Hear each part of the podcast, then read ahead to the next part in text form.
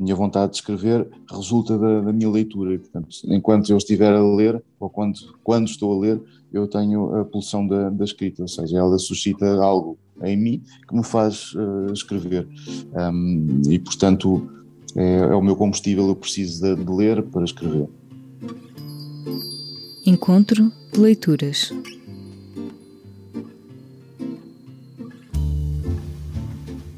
Quando a boneca do Cocosca saiu pela primeira vez em Portugal, em 2010, o crítico Pedro Mexia escrevia no Y que este livro de Afonso Cruz se lê como uma sucessão de invenções ficcionais e ficcionadas. Este romance foi a obra escolhida para o nosso encontro de leituras, o Clube de Leitura do Público e da Folha de São Paulo, que se reuniu a 14 de setembro com o escritor português Afonso Cruz. Todos os meses escolhemos os melhores momentos do encontro de leituras para esse podcast. Eu sou Eduardo Sombini, da Folha de São Paulo. E eu sou Isabel Coutinho, do Público. A Boneca de Cocosca foi lançado em 2010 na editora Quetzal e reeditado recentemente em Portugal pela Companhia das Letras. Foi publicado no Brasil pela editora Dublinense. O romance conta, entre outras, a história do austríaco Oskar Kokoschka, que se apaixona por Alma Mahler.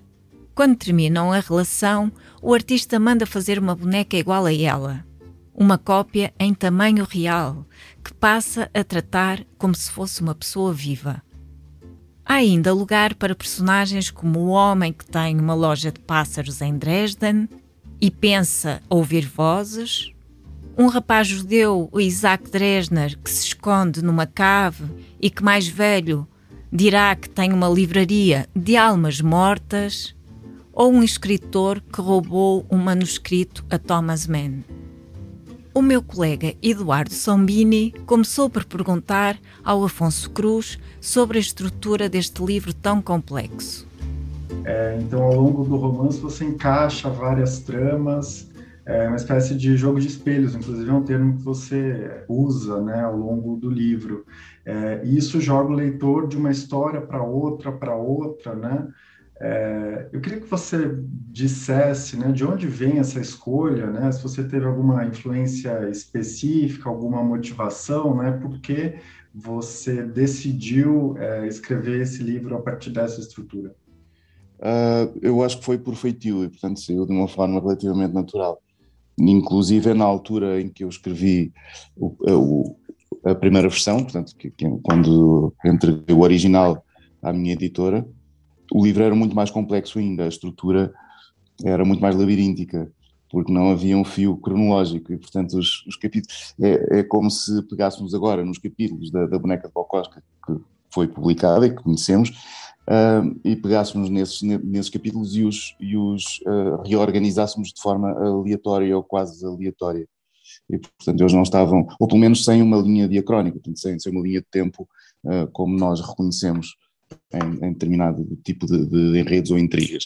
Um, e na altura isso aconteceu também por uma por, por alguma ingenuidade minha, porque porque eu acho que os escritores, eu esqueci-me uh, na altura, ou não sabia na altura, uh, que, ou, ou, ou, melhor, não, não, não estava inteirado, uh, que, ou não, não tinha presente que quando um escritor está a escrever, lê o livro N vezes, dezenas, centenas de vezes, e um leitor provavelmente lê uma vez.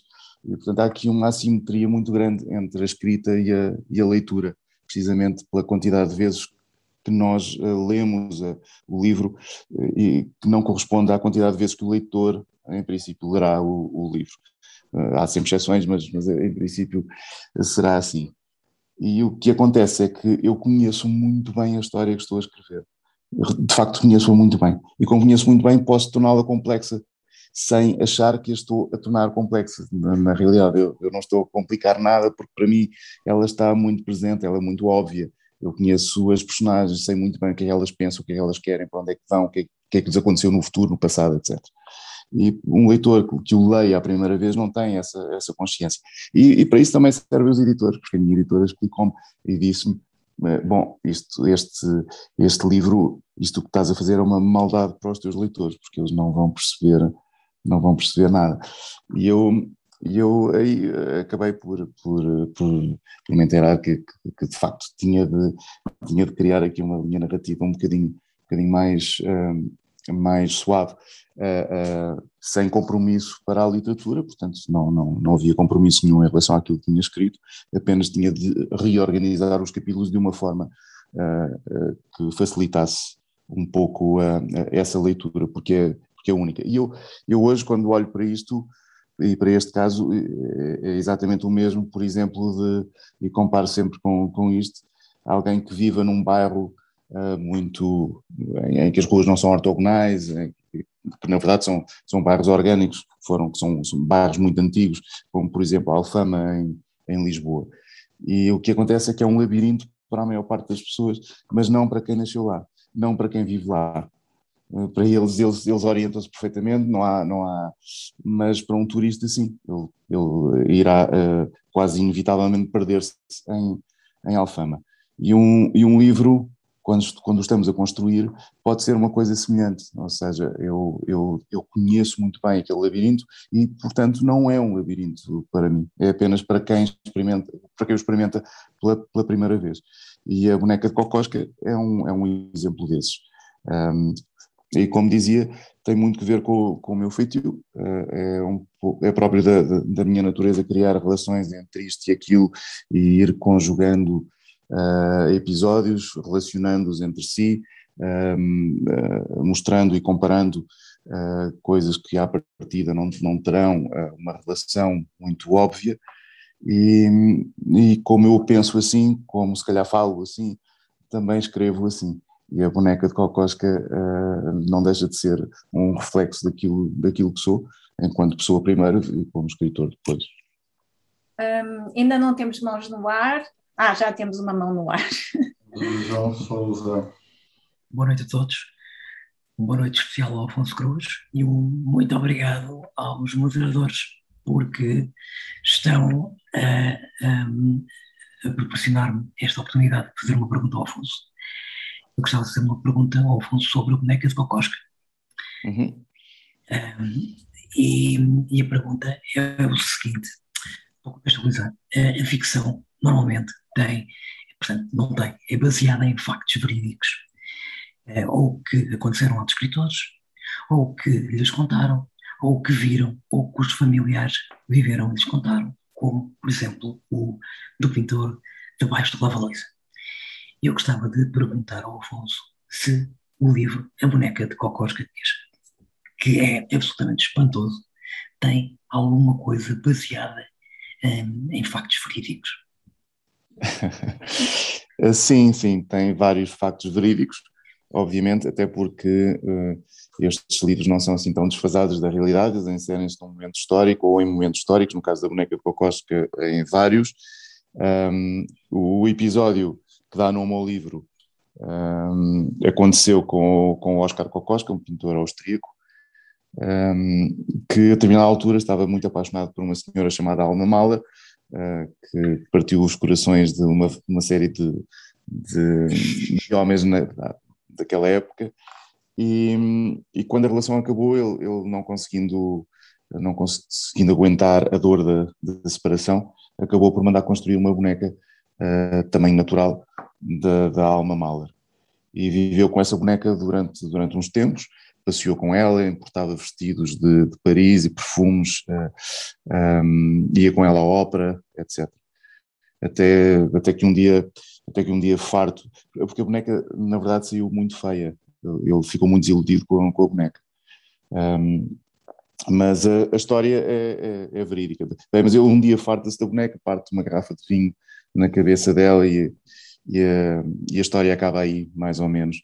Ainda teve quase para ser preso porque foi na rua e a polícia achou que tivesse sido um assassinato e houve assim uma, alguma, algum, alguma confusão a resultado de, de, desse, desse momento.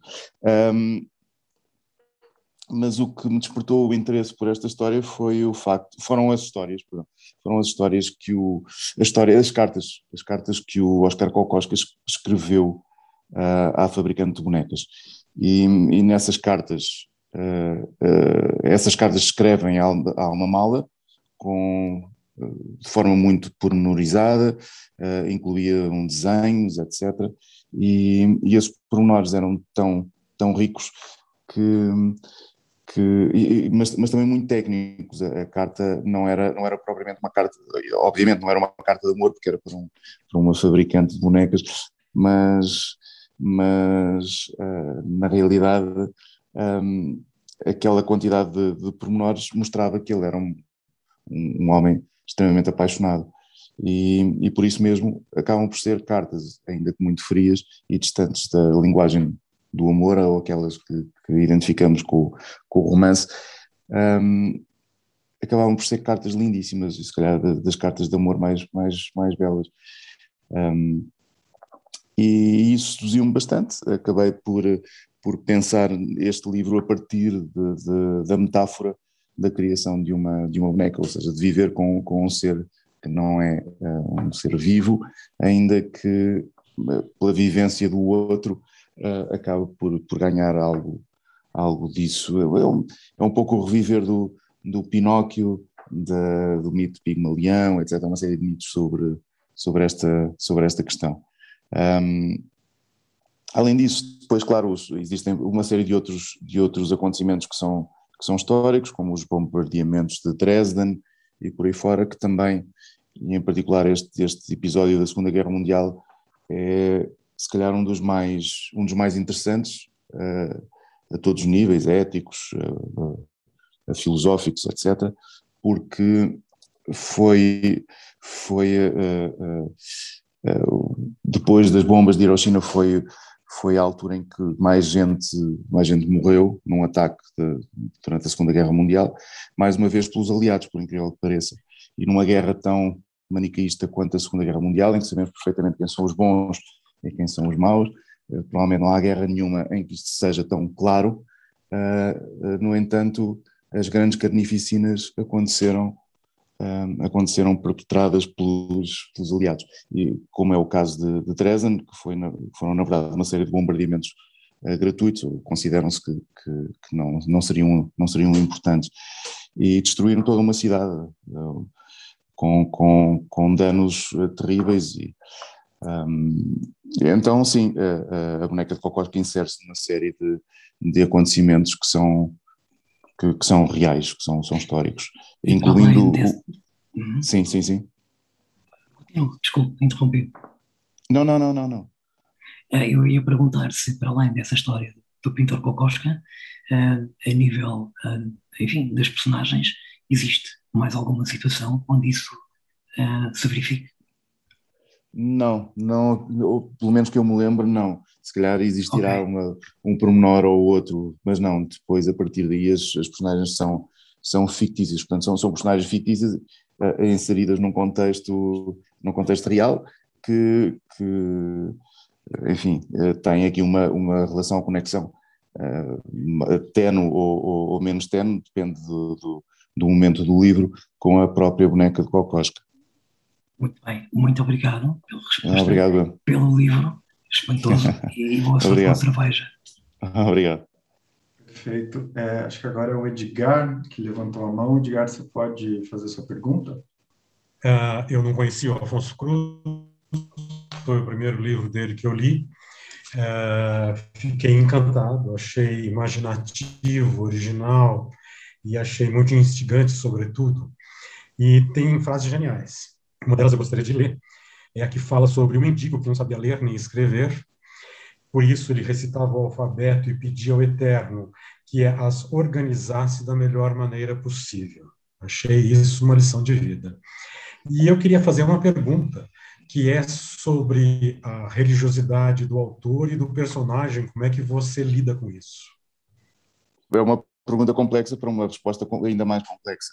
Uh, uh, o, o, Isaac Dresner uh, é uma das minhas personagens preferidas, ele, ele aparece em, em mais livros, aliás, ele aparece em quase todos os livros, às vezes de uma maneira fugaz, outras vezes de uma maneira mais profunda, em que a personagem, se não principal, pelo menos um, uma das personagens principais, e, e, gosto, gosto, gosto muito dele, gosto muito das suas contradições, da sua maneira, da sua maneira de estar, um, aquilo que o caracteriza, de facto, é um, foi um episódio que é relatado logo nos, nos primeiros capítulos da Boneca de Cocosca, em que ele perde um melhor amigo, que é morto por um, por um SS, e a partir daí tem uma, eh, passa, a Claudicar passa a ser um coxo psicológico, um, nunca mais consegue pousar o pé, porque quando o amigo morre, ele acaba por cair no chão e a cabeça do amigo toca na bota do, do, do, do Isaac Dresner e a partir desse momento a memória desse, desse episódio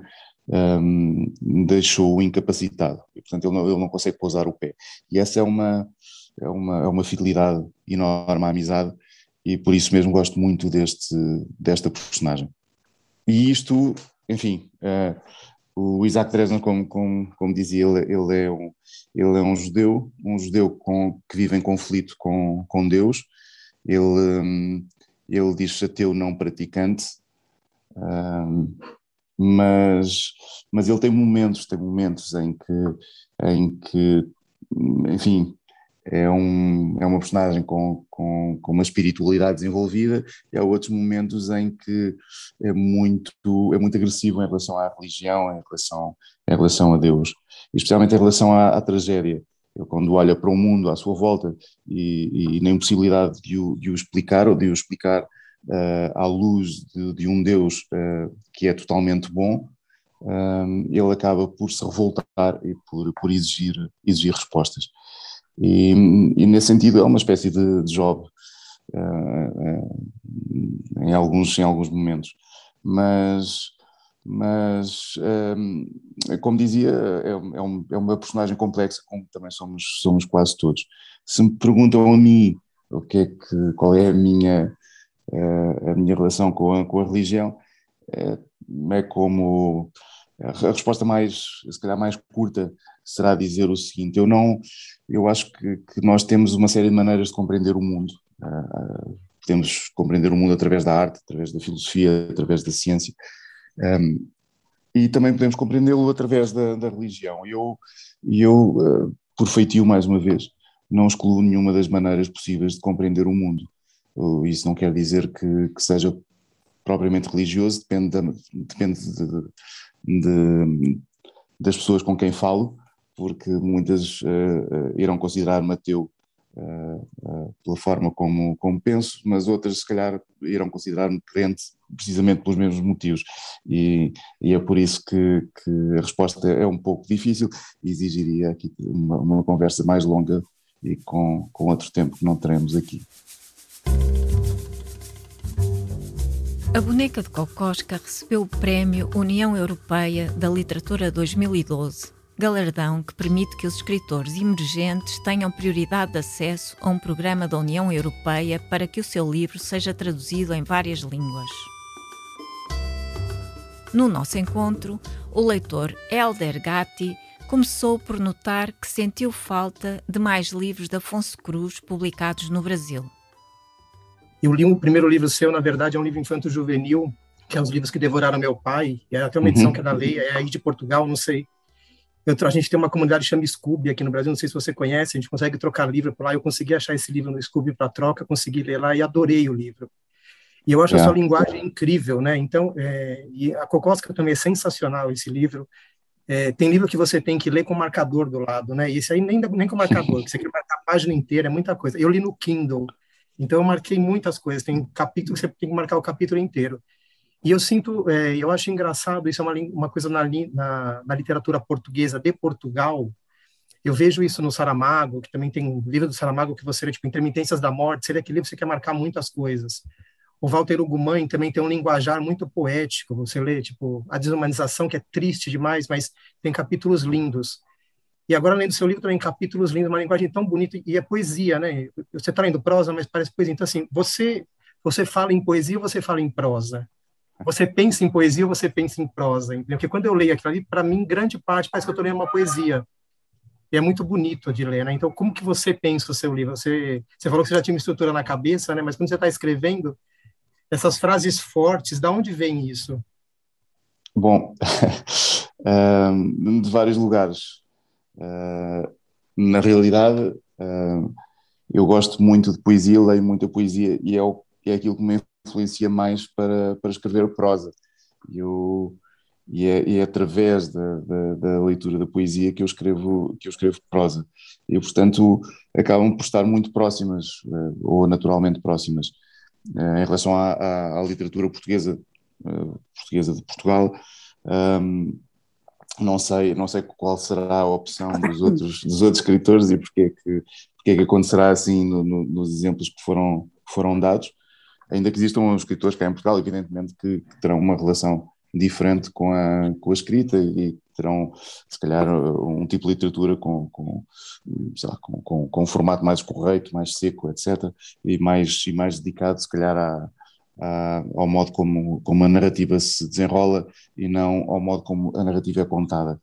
Um, eu, é como digo, gosto, gosto, gosto muito de poesia e, e tento, e tento conciliar, apesar disso, ou, ou junto, junto de, de, do uso da, da poesia, a, a possibilidade também de ter, de ter uma narrativa relativamente concisa, ou seja, ter, ter uma história, um enredo que, que, tem um princípio, meio e fim e que tem de ser lido de determinada forma.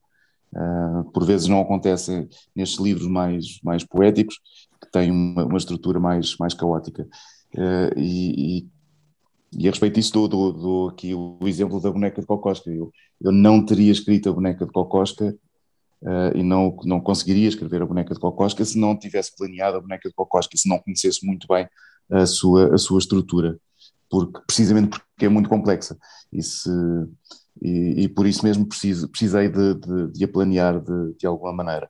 Uh, e isso acontece em, com quase todos os meus livros, à exceção da, da Enciclopédia da História Universal, porque, por, pela própria, pelas próprias características do, do, livro, mas todos os outros, os romances, em especial os, os, os de Grande Fogo, eu, eu planeio bastante.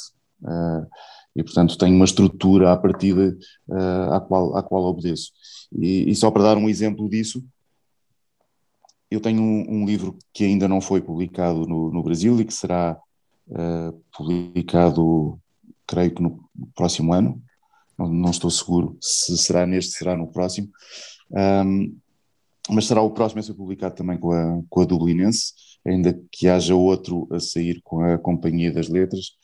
Um, esse livro, chamado Para onde vão os guarda-chuvas, é um livro muito grande, tem, uh, depende das edições, mas tem entre 600 a 700 páginas, ou entre 500 e tal a 700 e tal páginas. E, mas a primeira versão que eu entreguei uh, à minha editora uh, tinha 160 páginas, cerca de 160, 160 páginas, portanto era muito curtinho. E, e a diferença entre a primeira versão e a, e a última não, não tem nada ver com o enredo, ou seja, o enredo era exatamente o mesmo. Portanto, toda a sua estrutura era, era a mesma. Eh, tinha menos personagens, algumas personagens não estavam muito desenvolvidas, etc. Mas o que aconteceu foi que, foi, eh, que ele engordou uh, por via da, da, da linguagem e, e, e, das personagens, mas não do, da, da estrutura e do seu, e do seu enredo ou intriga, como, como queiram chamar. Uh, e, portanto, isso, isso, estava planeado desde o início e não se alterou uh, minimamente. E, e, portanto, uh, isto para dizer, os, os, meus romances normalmente são, são planeados. posso dar ainda outro exemplo. um livro que foi publicado no Brasil recentemente, Nem Todas as Baleias Voam, os primeiros capítulos e os últimos capítulos foram publicados como um conto na, na, na Granta, na revista Granta. E, e depois eu escrevi o miolo, basicamente, ou seja, mas eu já tinha o princípio e já tinha o final quando comecei o, o romance, e já sabia exatamente onde é que aquelas personagens iam, o que é que elas tinham de fazer, etc, etc, etc. E depois, a seguir, o que eu faço, ou o que tento fazer, é embelezar, ou seja, criar, uh, uh, criar uh, alguma beleza durante, durante a, a narrativa, de modo a, a, ter então essa sensação, ou a dar essa sensação de, de de, de poesia ou de prosa poética. É engraçado você falar de planilhar alguma coisa, que planilhar me lembra alguém matemático, alguém exato. e você vai ler, depois tem a poesia que é humana demais. É bonito isso. Você consegue fazer as duas coisas. Parabéns. Muito obrigado. Bom, a gente tem uma pergunta agora da Maria Luísa Souza Oliveira, ela mandou aqui no chat, porque ela está sem microfone. Ela diz: é, Gostei muito da obra, o aspecto que me chamou mais atenção foram as vozes narrativas. É, a dinâmica de mudanças de narrador foi o aspecto que me prendeu a leitura toda. Ela pede para você comentar sobre isso. Sim, é, é uma coisa uh, relativamente que eu considero difícil para mim, uh, que é essa, que é conseguir mudar de voz sem, sem, sem que o, que o leitor, ou melhor, de modo que o leitor sinta que são verdadeiramente pessoas diferentes a falar, ou personagens diferentes a falar. O que acontece muitas vezes nos, nos romances polifónicos é que uh, por vezes as vozes sobrepõem-se ou, ou, acabam por ficar um pouco cinzentas uh, e são, são, são muito parecidas umas, umas com as outras, parece que é sempre a mesma, a mesma pessoa a falar, muda apenas o nome da, da personagem. Um, e por isso mesmo eh, eu gosto muito de, de, pensar as minhas personagens, de, de, as pensar como, como, como amigos, uh, falar com eles, eh, criar-lhes uma série de tiques de linguagem também, uma série, uma série de, de características, ou uma coisa chamada essa idade, uma coisa que é única àquelas, àquelas personagens e, e, tentar que tenham uma voz, uma voz única, uma voz, uma voz que, que é muito própria. E, e não tanto aqui na, na, na boneca de Cocosca, mas no, no Para Onde Vão os Guarda-Chuvas, por exemplo, as, as, todas as personagens têm um pouco essa, essa, essas características e estão tão vincadas nos, nos diálogos que eu não tenho muita necessidade de dizer quem é que está a falar. Eu não preciso dizer que uh, a personagem X disse determinada coisa. Não, ele começa a falar e nós sabemos quem é que está a falar, porque só aquela personagem que usa determinadas expressões, determinadas palavras, determinadas maneiras de, de, de se mover, ou seja, quando, quando há, inter, um, quando há uh, uh, quando intervalo os diálogos com, com gestos, esses gestos uh, correspondem aos gestos de determinada personagem e não de outra qualquer, e portanto as pessoas sabem de quem estamos a, a falar. Isso, isso para mim também é muito importante, é muito importante que os, que os livros ou que os meus romances sejam também conduzidos pelas personagens, elas são, ou eu quero que sejam muito fortes, que elas tenham uma presença uh, muito, muito grande. E portanto que nós não estejamos aliados delas. Uh, eu gosto muito de ler romances em que isso acontece também, em, em que nós estamos muito, muito do lado de fora, digamos assim, da, da história, um, e gosto muito dessa, dessa linguagem eh, às vezes seca e, e sem e fria, uh, muito técnica, mas, mas eu prefiro, no meu caso, não enquanto leitor, mas enquanto escritor, uh, ter personagens que são uh, muito humanas, ou seja, muito próximas do muito próximas daquilo que eu imagino uma, uma pessoa. E por isso mesmo espero que os leitores sintam exatamente a mesma coisa, isto é, sintam que as minhas personagens uh, uh, são, são de carne e osso. Ótimo. Bom, agora a Manuela, Manuela Costa. Queria perguntar ao, ao Afonso Cruz porque é que a boneca de Cocosca, eh, a história que está encaixada, tem os títulos, tem os capítulos numerados de uma forma completamente. Essa, é, ela, ela é contínua, mas com cada salto se, se equivale a coisas que não se disseram. Não sei. Uh, poderia ser, mas não. Uh, na realidade, eu pensei, eu pensei na, na, numeração dos capítulos. Isto, isto tinha que ver com a própria personagem, com o Matias Popa. E, e, esses saltos, ainda que pareçam aleatórios, não são, é, é uma é sequência de Fibonacci, ou seja, os capítulos são a soma do capítulo anterior com, com o outro, portanto, nós, nós vamos somando os, os números, uh, vamos, imaginar, vamos imaginar que temos o, o capítulo 1 mais o capítulo 2, 2 mais 1 dá 3, o, próximo, o, outro, o seguinte seria 3, mas 3 mais 2 já dá 5, o outro seria 5, 5 mais 3, 8, e por aí fora. E, e essa sequência leva a que, a que de repente em, em 10 ou, ou 15 saltos eh, estejamos em, no, no, número 1000 ou 2000 ou 3000 ou 4000 e não sei quantos. Um, e, uh, e essa sequência Fibonacci uh, é muito importante uh, para quem gosta de, de arte especialmente, porque ela aparece e as, e as, e as proporções também chamadas regra, também chamada regra de ouro aparece muitas vezes na, na natureza, aparece muitas vezes nas composições do, dos quadros, especialmente dos, dos, quadros renascentistas, etc. Mas não só o Mondrian também, por exemplo. Um, e, e, tem um fascínio muito particular. Uh, nós gostamos uh, nós gostamos muito de, das formas que têm relação com esta com este número de, de ouro também chamado Φ um, e por isso, por exemplo, quando desenhamos um retângulo, muitas vezes desenhamos um retângulo muito semelhante a um maço de tabaco ou a um cartão de crédito, porque é o retângulo mais natural para nós, precisamente porque tem basicamente as, as, proporções do, do retângulo de ouro. E então fiz, fiz o, esse livro, esse livro desse, também uh, uh, regido por esse, por esse ritmo. É, eu queria aproveitar, na verdade, Afonso, é, para pedir para você falar sobre é, como você explora a dor, o sofrimento, a infelicidade é, nesse romance, né?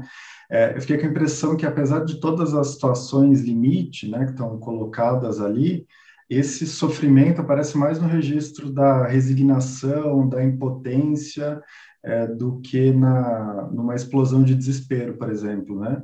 É, então, eu fiquei pensando numa, numa analogia, né? Os seus personagens, eles não estão à, à beira do abismo, prontos para saltar, mas parece que eles estão condenados a ver aquilo no horizonte, mas seguir em frente, é, carregando essa dor, carregando esse sofrimento, carregando esses traumas do passado, né?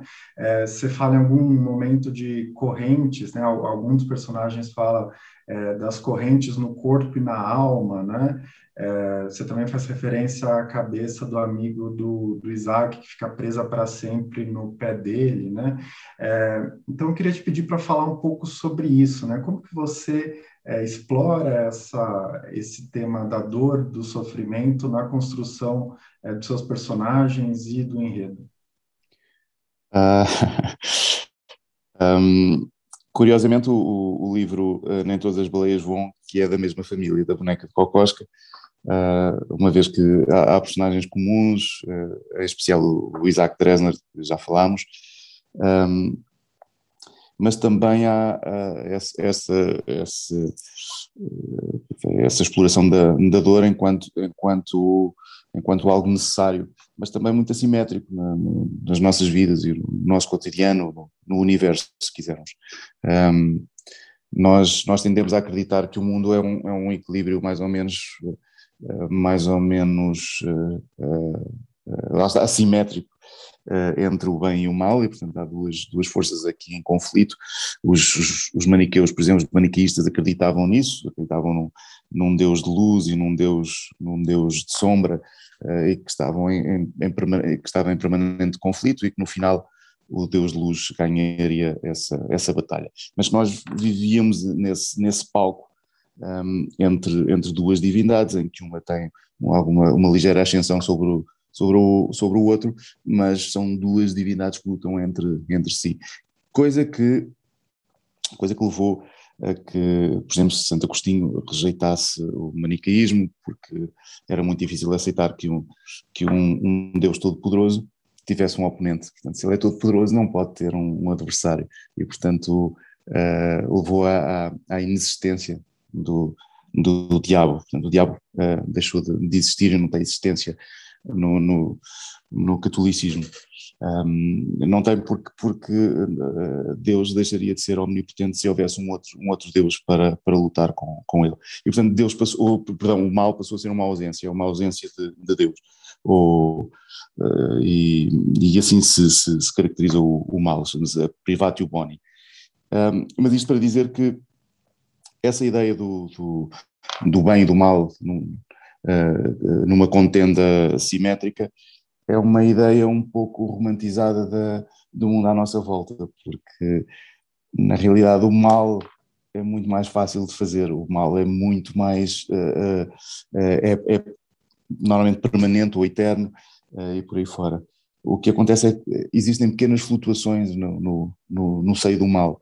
Eu comparo sempre muito isto é uma história que o Gregory Bateson contou à, à filha dele um, e explico de, desta maneira. Um, eu, eu tenho umas, um copo com canetas na minha secretária e, aquela, e uma caneta para estar arrumada tem de estar dentro daquele copo.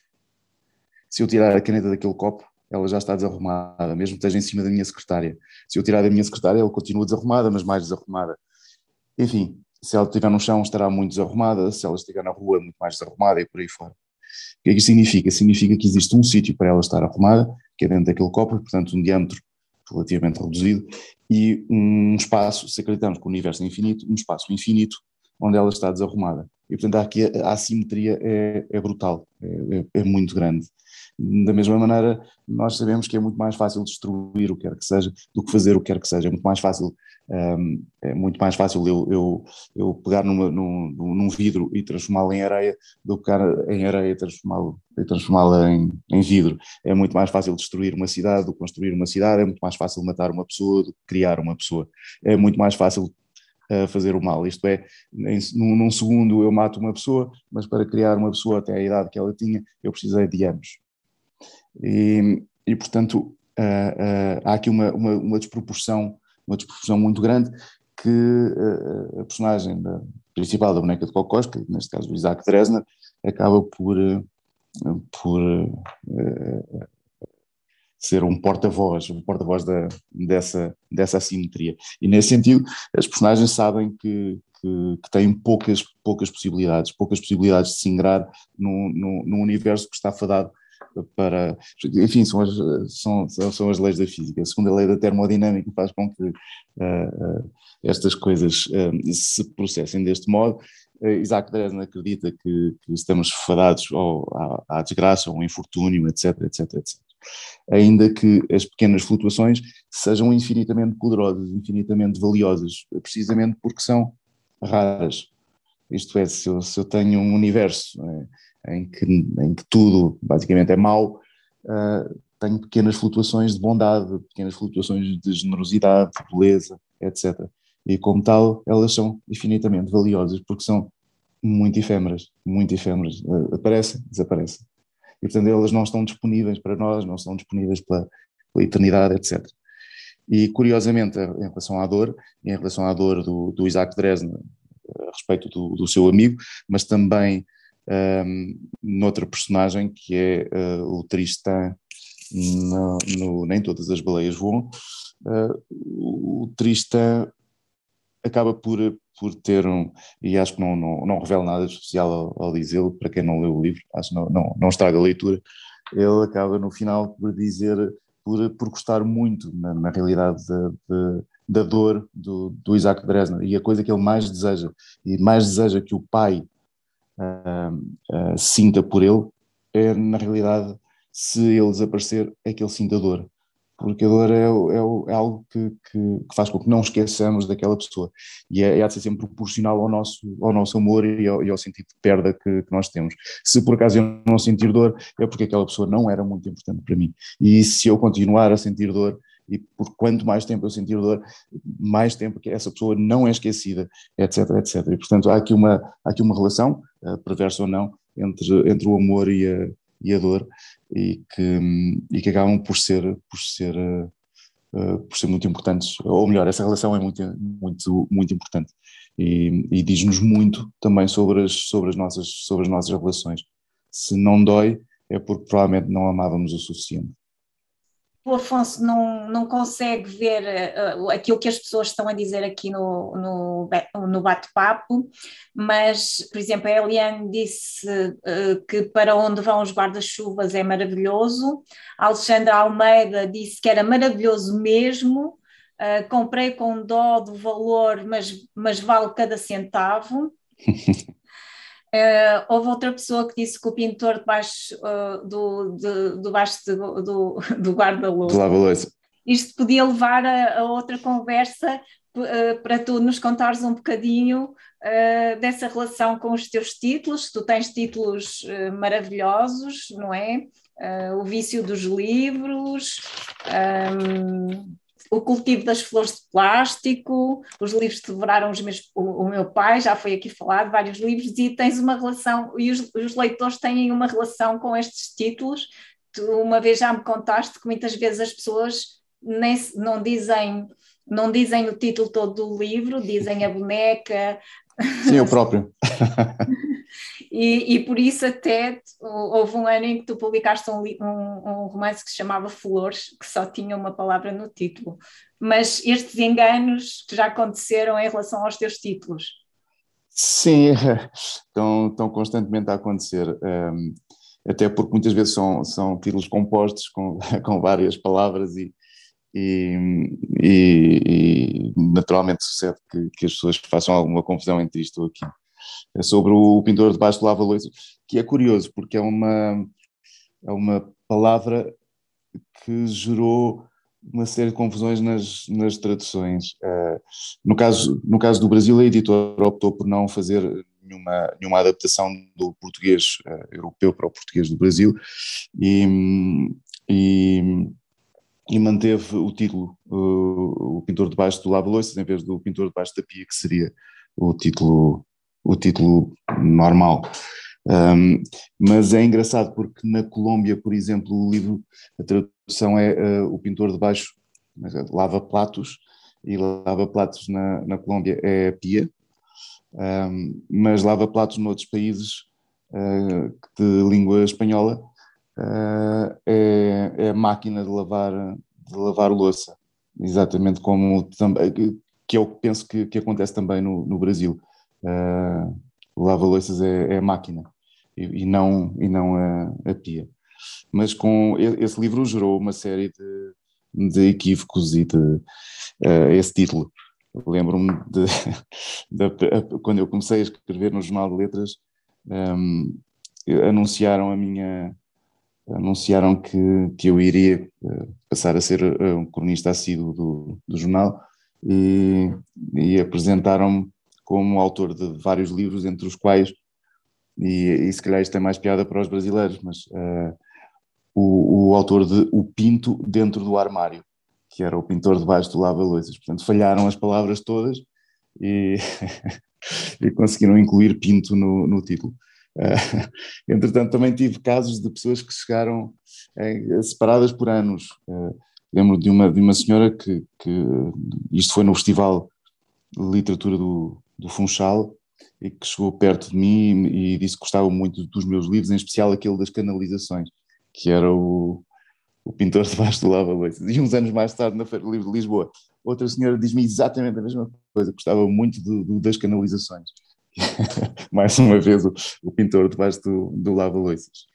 E é verdade, depois, por vezes, uh, uh, nós, eu pelo menos, uh, por vezes canso-me de mim e, e portanto, de, e das, de, dos títulos que invento, e o Flores foi um exemplo desses, em que decidi ser um pouco mais pragmático, já que chamo aos meus livros Jesus, Boneca, os livros, etc, etc, etc, pensei, bom, a este vou chamar apenas Flores. E, e, que fazia todo, todo o sentido. Mas uh, eu, eu, o que eu sinto é que as palavras, as palavras, títulos só com uma palavra, são, são muito difíceis, porque porque as, as, as, melhores palavras já, já foram gastas. Uh, portanto, temos, temos séculos de literatura em que, em, que, em que se deram títulos com uma ou duas, ou duas palavras e, e aquelas, aquelas que têm um poder muito forte no nosso imaginário já foram todas ou quase todas usadas. É difícil arranjar um livro uh, que só com uma palavra que tenha uh, o poder e a originalidade de outros que já, já foram escritos. Agora, mesmo assim, eu, quando publiquei o Flores, estava no, numa feira de livros, já não me lembro em que país, na, na América Latina, e, e encontrei uh, um romance chamado Flores, de, de, um escritor, não sei se argentino, já, já não me lembro. Aliás, eu comprei o livro, acabei por não o ler, mas, mas comprei o livro por, por causa disso, tinha, tinha exatamente o mesmo nome do, do romance que eu tinha, tinha escrito há tão pouco tempo. O Helder voltou a, a colocar a mão no ar Desculpa se deixar, eu fico fazendo pergunta para ele aqui a noite inteira, né? Ele começa a falar, dá vontade de fazer pergunta mesmo. Já vi que ele fala em poesia, a gente viu, né? Muita coisa que ele fala, parece que está falando em poesia mesmo. É, você falando da dor agora há pouco, é, me fez lembrar de uma coisa também que como foi para você é, essa época que a gente viveu agora de ainda estamos vivendo mais quarentena? Qual foi o impacto disso para você? Você está escrevendo algum livro agora? Tem algum livro novo? Isso sim te impactou? Mas você teve agora... vontade de escrever na pandemia ou não teve vontade de escrever na pandemia? Sim, eu tenho vontade de escrever, mas tenho sempre, não, e, não, não, e a pandemia não mudou esse cenário. Uh, a minha vontade de escrever, e até posso, uh, até posso explicar qual é, qual é o mecanismo, a minha vontade de escrever resulta da, da, minha leitura, e portanto, enquanto eu estiver a ler, ou quando, quando estou a ler, eu tenho a pulsão da, da escrita, ou seja, ela suscita algo em mim que me faz uh, escrever. Um, e portanto, é, é, o meu combustível, eu preciso de, de ler para, para, para escrever.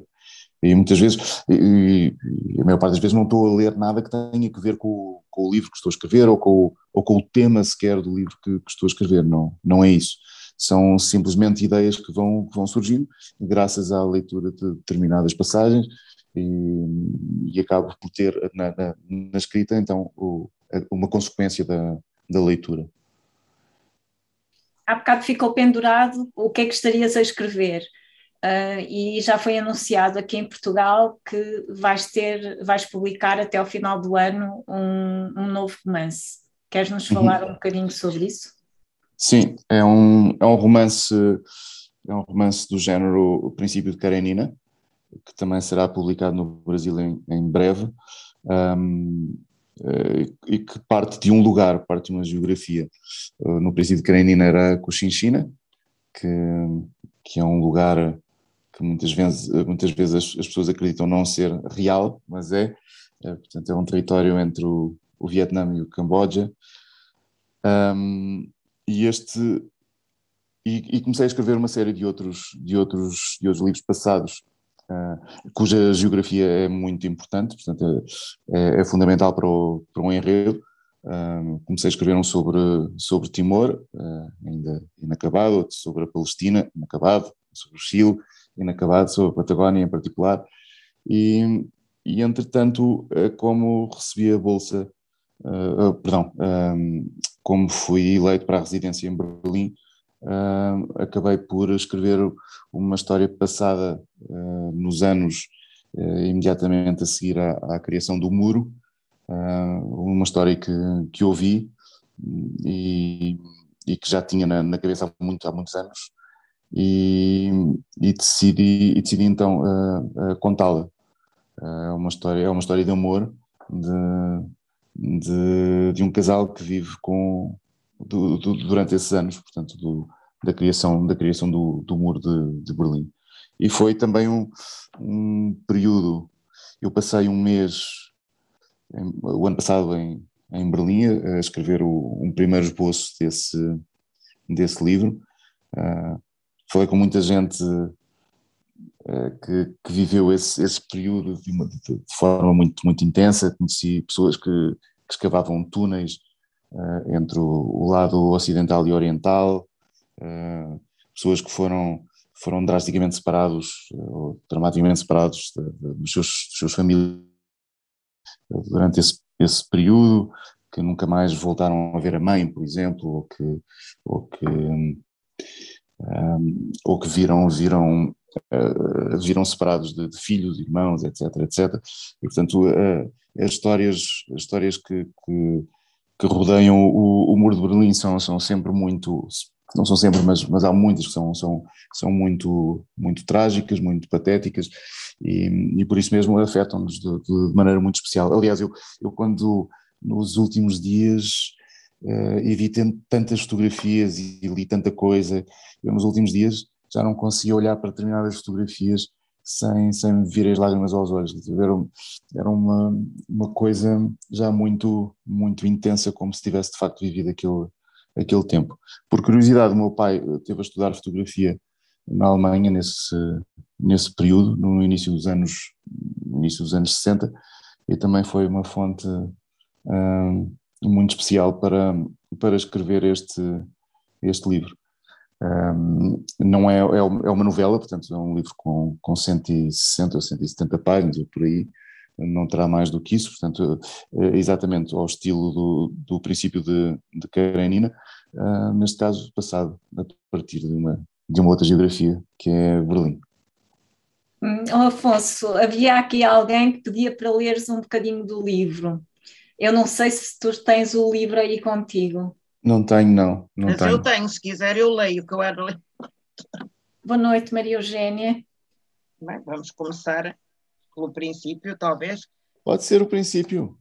Aos 42 anos, mais concretamente, dois dias depois do seu aniversário, Bonifaz Vogel começou a ouvir uma voz. A princípio, pensou que fossem os ratos.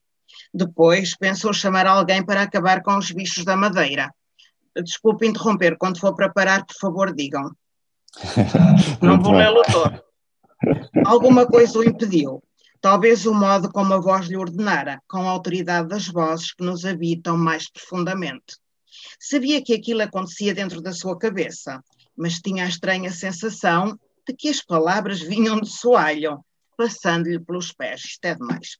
Vinham das profundezas e enchiam a loja de pássaros. Bonifaz Vogel, usava sempre sandálias, mesmo no inverno, e sentia as palavras deslizarem pelas unhas amareladas e pelos dedos encolhidos pelo esforço de sentir frases inteiras a baterem contra as plantas dos seus pés, a treparem-lhe pelas pernas brancas e ossudas e a ficarem retidas na cabeça graças ao chapéu.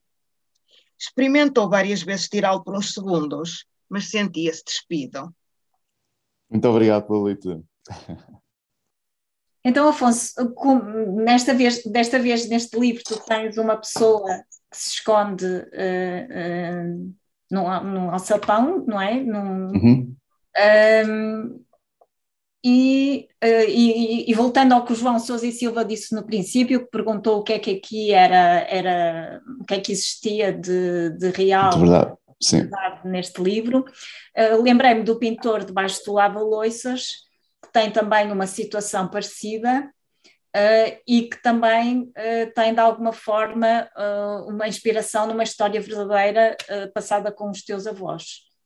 queres contar para quem. Há, há, aqui quem já leu o livro, talvez não conheça essa história. Sim. Um, os meus avós, durante durante a Segunda Guerra Mundial uh, recolheram, esconderam em sua casa um, um pintor judeu um, ehm, que seria uh, supostamente enviado de volta para o país de onde, de onde, de, de onde era originário, ele era eslovaco, um, ehm, e certamente seria, seria enviado para um campo de concentração onde, onde, onde se calhar morreria. Um, ehm, eu sabia muito pouco sobre, sobre esse pintor, ainda sei relativamente pouco. Um, sei que ele nasceu em 1895, era também escultor, ilustrador. Um, nasceu em 1895 em, perto de, de Bratislava. Uh, na altura uh, pertencia ao Império da Áustria-Hungria. Uh, e em 1940, e portanto isto eram as minhas informações até, até determinada altura, esteve em casa dos meus avós. Portanto, eu, eu conhecia a história contada por eles, pelos, pelos, pelos, meus avós, que esse pintor dormia então debaixo do, lava-loiças um, com medo que a PVD, que a Polícia Política aparecesse, normalmente apareciam à meia da noite, e, e portanto ele dormia aí escondido. Um, na altura, uh, uh, em, em, criança, quando, quando ouvi a história, julgava que o pintor era, era polaco, uh, acabei por uma confusão qualquer, que acabei por perceber que, que não, que não era, era, era eslovaco ou, ou, de origem húngara, não temos a certeza ou não há certeza. Uh, é possível que tenha tido um visto graças ao Aristides Sousa Mendes, fez, tornou-se refugiado, fugiu então do, do, do, seu país para uh, vir para Portugal e tentar tentar chegar a, aos Estados Unidos. Um, coisa que, que, que, aconteceu. Portanto, ele, ele, consegue fugir e morre nos Estados Unidos 10 anos depois de ter estado em casa dos, dos meus avós. E, portanto, eu, o que eu fiz foi um pouco infabular a história deste, ou criar uma história fictícia uh, para, para colmatar os enormes buracos que eu tinha aqui na vida de, deste, deste pintor. E, portanto, escrevi um romance uh, em que inventei uma, uma, boa parte da, da sua vida. Um, na altura, eu, eu, apresentei, apresentei um livro na Caminho, que era para ser um álbum, um álbum ilustrado, à, à semelhança dos, dos, que tinha feito com a própria Caminho, como a Contradição Humana, etc. São livros infantil-juvenis. E, e nessa altura tinha uma série de histórias da, da minha infância que tinham ouvido, uh, histórias familiares, e o meu editor na altura, José Oliveira, disse-me uh, que, uh, disse que uma daquelas histórias, que era essa do, do pintor, mereceria, merecia um destaque, merecia um livro só, merecia mais atenção. E eu, eu fui para casa e, e, tentei, e tentei começar a escrever a, a história e percebi que sabia, sabia muito pouco ou quase nada sobre este pintor. Telefonei ao meu editor e disse-lhe: Eu não sei, não sei quase nada sobre, sobre ele. E ele respondeu-me laconicamente: Bom, se não sabes, inventa. E assim foi, eu, eu inventei a história deste, deste pintor. Curiosamente, este ano estive na Figueira da Foz, a convite do turismo do, do centro, e, e, e visitando um, um dos. Um, uma casa que faz parte do, do núcleo museológico da, da Figueira, um, onde estão três aguarelas que esse pintor deixou, uh, que retratavam pessoas da, da Figueira da Foz. Ele andava na rua e ia pintando pessoas, até quando estava na casa de refugiados, antes de ir para a casa dos, dos meus avós. E, e soube também de uma, de uma pessoa, também este ano, que, estava, que escreveu uma, uma pequena biografia do, do pintor. E é muito curioso porque algumas das coisas que eu efabulei de facto passaram-se com ele. Uma delas foram os retratos das, das pessoas, ou seja, ele andar na rua a retratar, a retratar pessoas, ainda que no livro ele só, só se interesse por desenhar os olhos das, das pessoas e não, e não fazer um retratos completos. E a, e a, outra, e a outra coisa foi, eu imaginei que ele tivesse ido para Praga estudar Belas Artes, e isso de facto aconteceu. Ele esteve na Universidade de Belas Artes de Praga, e, e, coincidiu, e coincidiu com, com, a, com, a, com, a, parte, com a parte ficcionada, portanto a, a, vida dele tinha, tinha algo a ver com, com aquilo que eu, que eu achava estar a, a inventar, que é curioso. Enfim, uh, é um livro que também atravessa, uh, neste caso, a Primeira e a Segunda Guerra Mundiais, como a boneca de Kokoska, um, e portanto acaba por falar do, do ou seja, ter, ter aqui um, um tema uh, um tema idêntico, mas, mas, mas tratam de, de, de coisas um pouco, um pouco diferentes. Uh, há aqui um pintor debaixo do lava-loiças, mas apenas dormia. Portanto, não, é, não há a metáfora da, da voz, de, da voz que vem da, que vem da terra, ou seja, porque no, a, a metáfora, no caso do, da, da boneca de Kokoska, é que há um alemão um alemão que é basicamente um símbolo do, do próprio povo alemão, que, que, não tem grande consciência do que faz ou do, do, que, do que se passa, etc. E, e, é um pouco como uma boneca, portanto, há aqui assim um, quase, uma, quase uma, uma marioneta. E, e, há uma pessoa, neste caso, por ironia, um, um judeu que lhe serve de, de consciência. E, e, é também, nesse sentido, mais uma forma de, de apresentar uma, uma, boneca de Cocosca, porque há aqui um, um, um ser que, que, precisa do outro para ter, para ter consciência, para ter uma voz uh, e, para ter, uh, e, e, para ter uma identidade. E, e, isso acontece ao longo, ao longo da, da boneca de Cocosca, é uma série de, de bonecas de, de é uma série de, de, de, personagens que necessitam do, do outro para, para terem uma vida, uma vida própria. Isso leva-me a perguntar, ainda não falamos aqui do papel da, da, das várias mulheres que criaste para este livro. Para a, da boneca de Cocosca? Sim, sim. Sim. Uh, bom, há uma que gosto muito e que também aparece noutros, noutros, uma personagem que gosto muito e que também aparece noutros, noutros livros, um, uh, em particular o Nem Todas as Baleias Voam, mas e há de aparecer também num terceiro que eu, tal como o Isaac Dresner, uh, num, num, terceiro livro que já estou a escrever há, há vários anos um, e que e, e, espaçadamente com, com, com, a lentidão que, que um livro destes uh, requer, porque também é um livro grande, um, que é a Cecília Kassev. E a Cecília tem uma história muito muito particular, que é, um, é uma história de uma. Ela é uma é quase uma uma mística laica, uh, porque tem uma, uma visão muito especial do, do mundo, ela consegue ver as coisas de, de, vários ângulos e consegue depois representar esses, esses vários ângulos do, do mundo num, numa só obra. Aliás, ela inventou um estilo, um estilo, um movimento artístico chamado uh, metacubismo, que é como o cubismo, mas um pouco mais além no que respeita à representação de, dos 360 graus do, ou seja, do, do objeto de todos, todos os ângulos. No caso, no caso dela, ela inclui o tempo e inclui também o movimento nas, nas, nas suas representações. E, e ela própria é um, é um acumular de, de experiências, de várias experiências.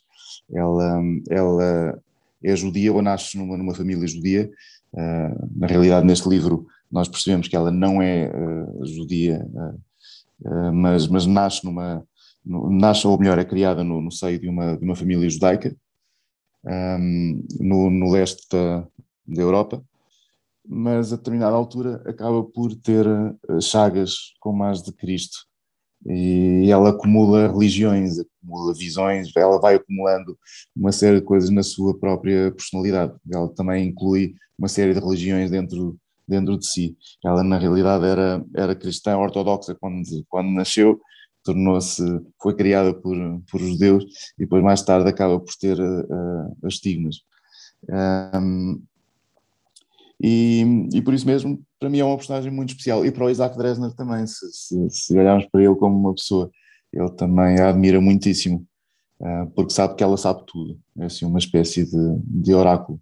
Uh, mas é uma pessoa muito, precisamente por isso, por vezes muito muito cansada do mundo onde vive e, e não liga a, a, a, todo o conhecimento que, que tem. E, e, mas por esse motivo também não é uma pessoa que é um pouco mais revoltada como, como o marido dela, o Isaac, o Isaac Dresden.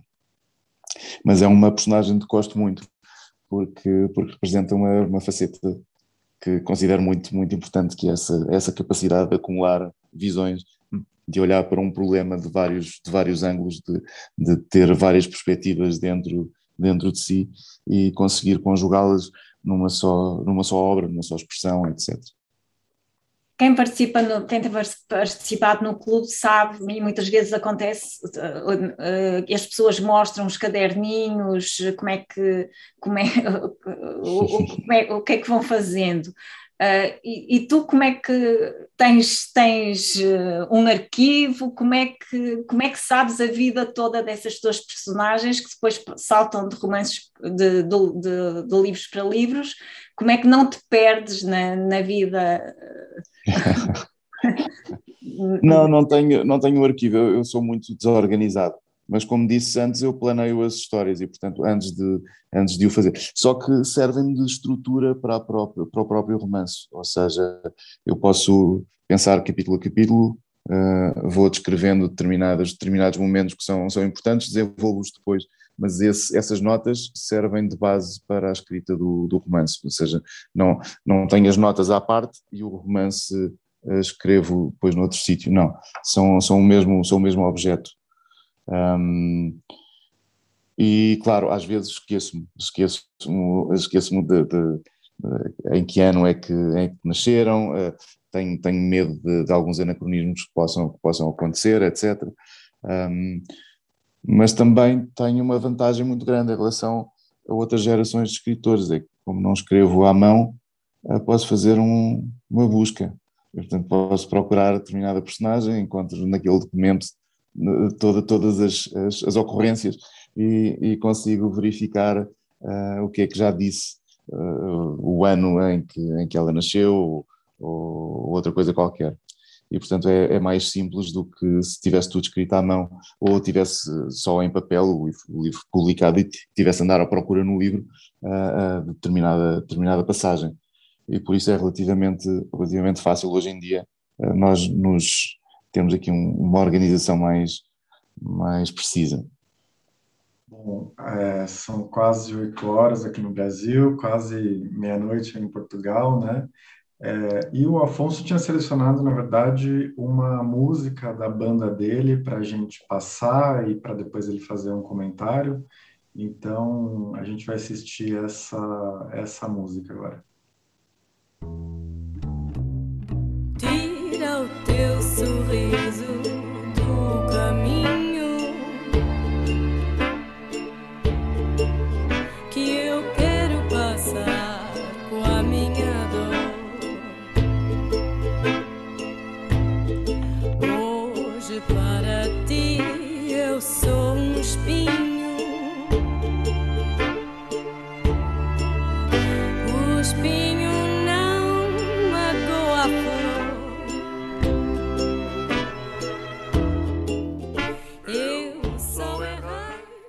Afonso, quer explicar um pouco o contexto dessa música, é, falar um pouco sobre ela?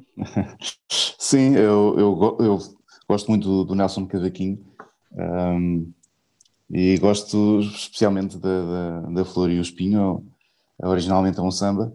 Um, gosto muito da, da letra, acho a letra lindíssima e gosto muito dos versos iniciais, em especial o Tiro o seu sorriso do caminho que eu quero passar com a minha dor Uh, e eu cantava muitas vezes essa música e, e, acabámos por depois fazer uma versão muito ao nosso estilo, ao estilo da, da banda, de, do, do tipo de música que, que tocamos. Um, e também é, o, é, uma música, é um tema curioso porque o, o meu filho, quando começou a falar, o meu filho mais novo, quando começou a falar, adorava também a canção e cantava.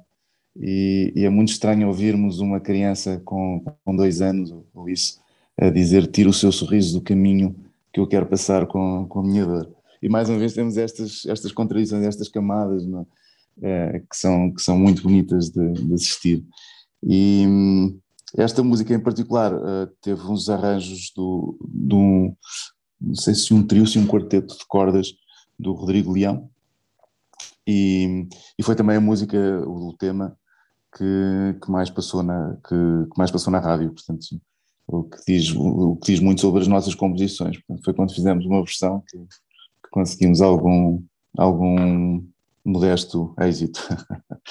um, mas é uma canção que me acompanha já há muitos, há muitos anos. Um, na realidade, eu, foi uma visita que eu fiz ao Brasil nos anos 90 e, e estava numa festa com, com uma série de pessoas, com amigos e, e também algumas pessoas que tinha conhecido na, na altura, e eu estava a defender a, a, a poesia, ou, ou, pelo menos as letras de alguns, de alguns músicos uh, brasileiros, e, e quando defendi um deles, um, o, o, anfitrião disse que, que, que, eu não, não sabia o que é que estava a dizer, etc. etc.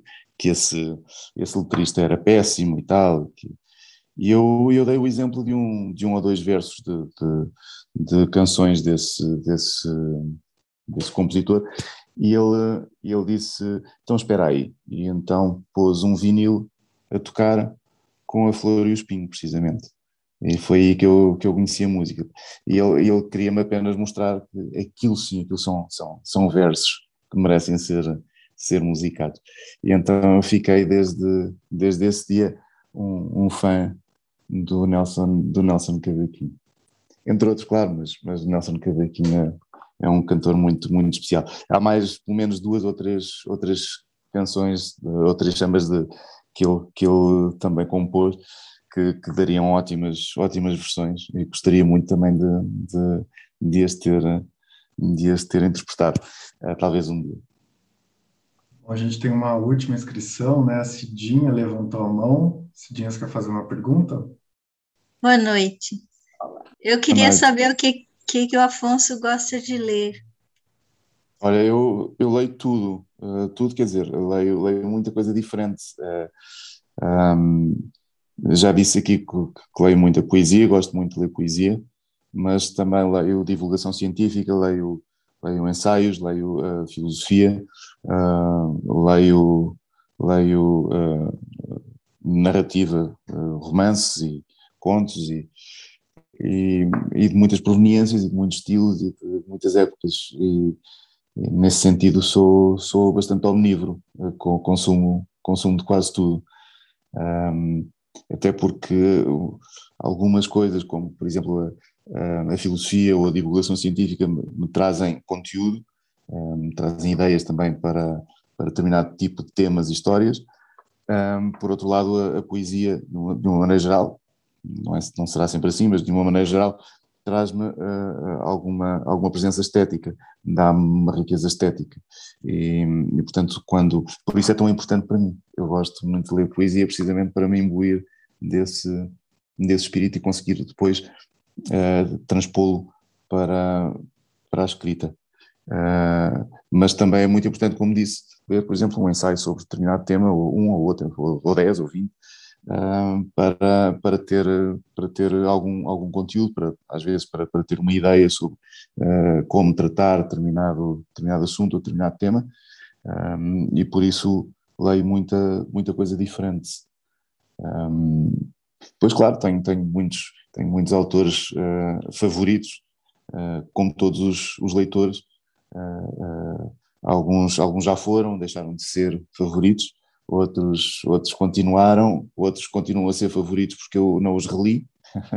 se calhar se eu os relesse deixavam, deixavam de o ser. Um, mas, mas há uns que me vêm sempre à cabeça, eu gosto muito gosto muito do, do, do Nikos Kazantzakis, do, do, do Dostoevsky, do, do Thomas Mann, gosto muito de, do Rumi, gosto muito do E. Cummings, do Dylan Thomas, para falar de, de, poetas, gosto muito da Simone Weil, um, enfim, uh, há todo. Uh, e, e, o Manuel Barros, que já, já falámos aqui, aqui antes também, um, gosto muito da, da Virginia Woolf, uh, enfim. Como, como, como leitor que sou, é, é difícil depois dizer um ou dois, há sempre, há sempre muitos. E depois também, há, por vezes, há livros, livros que, que me marcaram por um motivo ou outro. Uh, uh, por exemplo, os livros de BD do Corto Maltese marcaram muito no, no desenho, eh, mas também na, na, na, narrativa possível dentro da, da, da, BD, porque de repente eu lia uh, livros muito vocacionados para um público juvenil ou infantil e de repente eu estava perante livros que eram dirigidos a um público bem mais maduro e, isso foi uma, uma surpresa, foi uma surpresa como aquelas histórias eram construídas e, e, e a possibilidade do, do, desse meio uh, que, é, que, é, que é a BD uh, a ser também para, para adultos, porque era uma coisa que eu, que eu achava e muita gente, creio, uh, tem esse estereótipo que a BD não é para, para adultos, é para, para crianças ou para, ou para jovens. E eu, na altura, como jovem que era, também tinha o mesmo, o mesmo estereótipo, também acreditava que esses livros me eram dirigidos, mas não eram dirigidos ao, ao meu pai, por exemplo, uh, o que é obviamente um, um, um grande erro. Um, e por isso alguns deles também mudaram muito a, a minha vida a determinada altura. Um, houve um livro que foi muito importante para mim, que foi uh, um livro chamado Flatland. Eu não, não li mais nenhum livro do, do autor, uh, ele chamava-se Edwin Abbott Abbott e era um autor do século XIX. Um, e ele, ele era um matemático, ele a determinada altura escreveu, escreveu vários livros, com algum, com, com algum ou relativo sucesso à época, um, mas, mas este, que, que, se tornou o único, digamos, uh, uh, que, que, que, que perdurou, uh, esse chamado Flatland ou Planilândia, ou País Plano, tem muitas, tem muitas variantes na, na tradução. Esse livro, esse livro na altura não era muito, não era muito conhecido. E curiosamente hoje tem sido publicado, é publicado e republicado em, em, várias línguas em todos os países. cá em Portugal já teve e, e, e, também é colocado em vários em vários em várias prateleiras um, por exemplo, acho que eu, eu creio que a primeira edição que eu li desse livro estava publicado na coleção de ciência da Gradiva, e portanto era um livro de ciência ou, ou, ou ligado à, à matemática, ou, um, mas a Sírio e Alvin também o publicou, e portanto é uma editora ligada à poesia, e portanto temos aqui assim uh, uh, versões ou ideias muito diferentes do, do mesmo livro, que me agrada um, muitíssimo. Mas também gosto muito de ficção científica, leio, leio ficção científica, leio, leio, policiais, alguns, especialmente policiais negros, gosto muito do, dos policiais dos anos, dos anos 40, uh, americanos dos anos, dos anos 40, mais do que, do que a tradição inglesa. Uh, leio também muita ficção científica precisamente porque é normalmente muito especulativa, as ideias são, são, são bastante, bastante boas, muito próximas à ciência precisamente, um, e há autores que, que, que, me acompanham há muito tempo, como, como o Stanislav Lem, o, o Ray Bradbury e, e talvez em especial o Kurt Vonnegut. Um, e também e também há aqui um autor que também foi muito importante para mim, que foi o Jorge Luís Borges, também convinha já agora nomeá-lo. Um, uh, ah, bom, como disse, entre, entre muitos outros, é, é, difícil, é difícil parar por, por aqui. Mas, mas sim, sou, sou um leitor, um, sou um leitor que leio, leio quase tudo.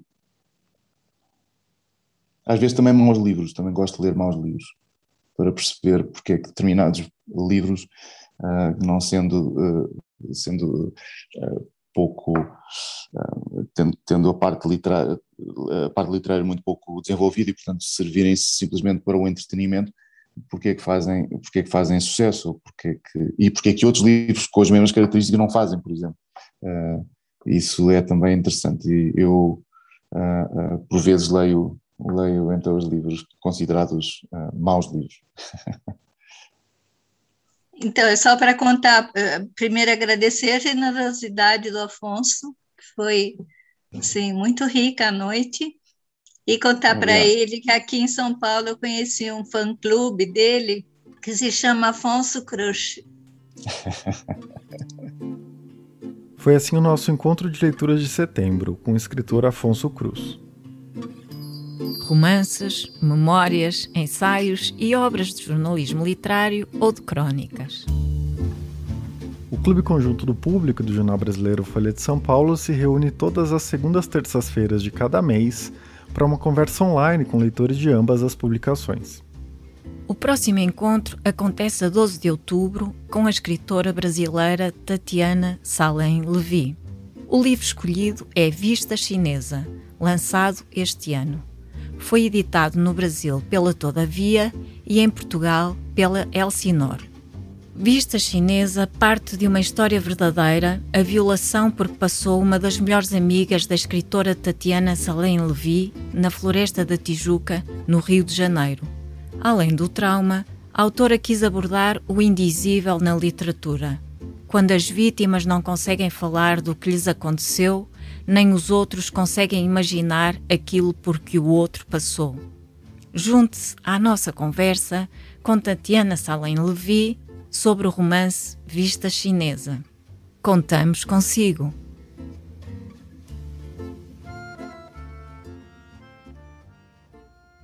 O público fica no ouvido.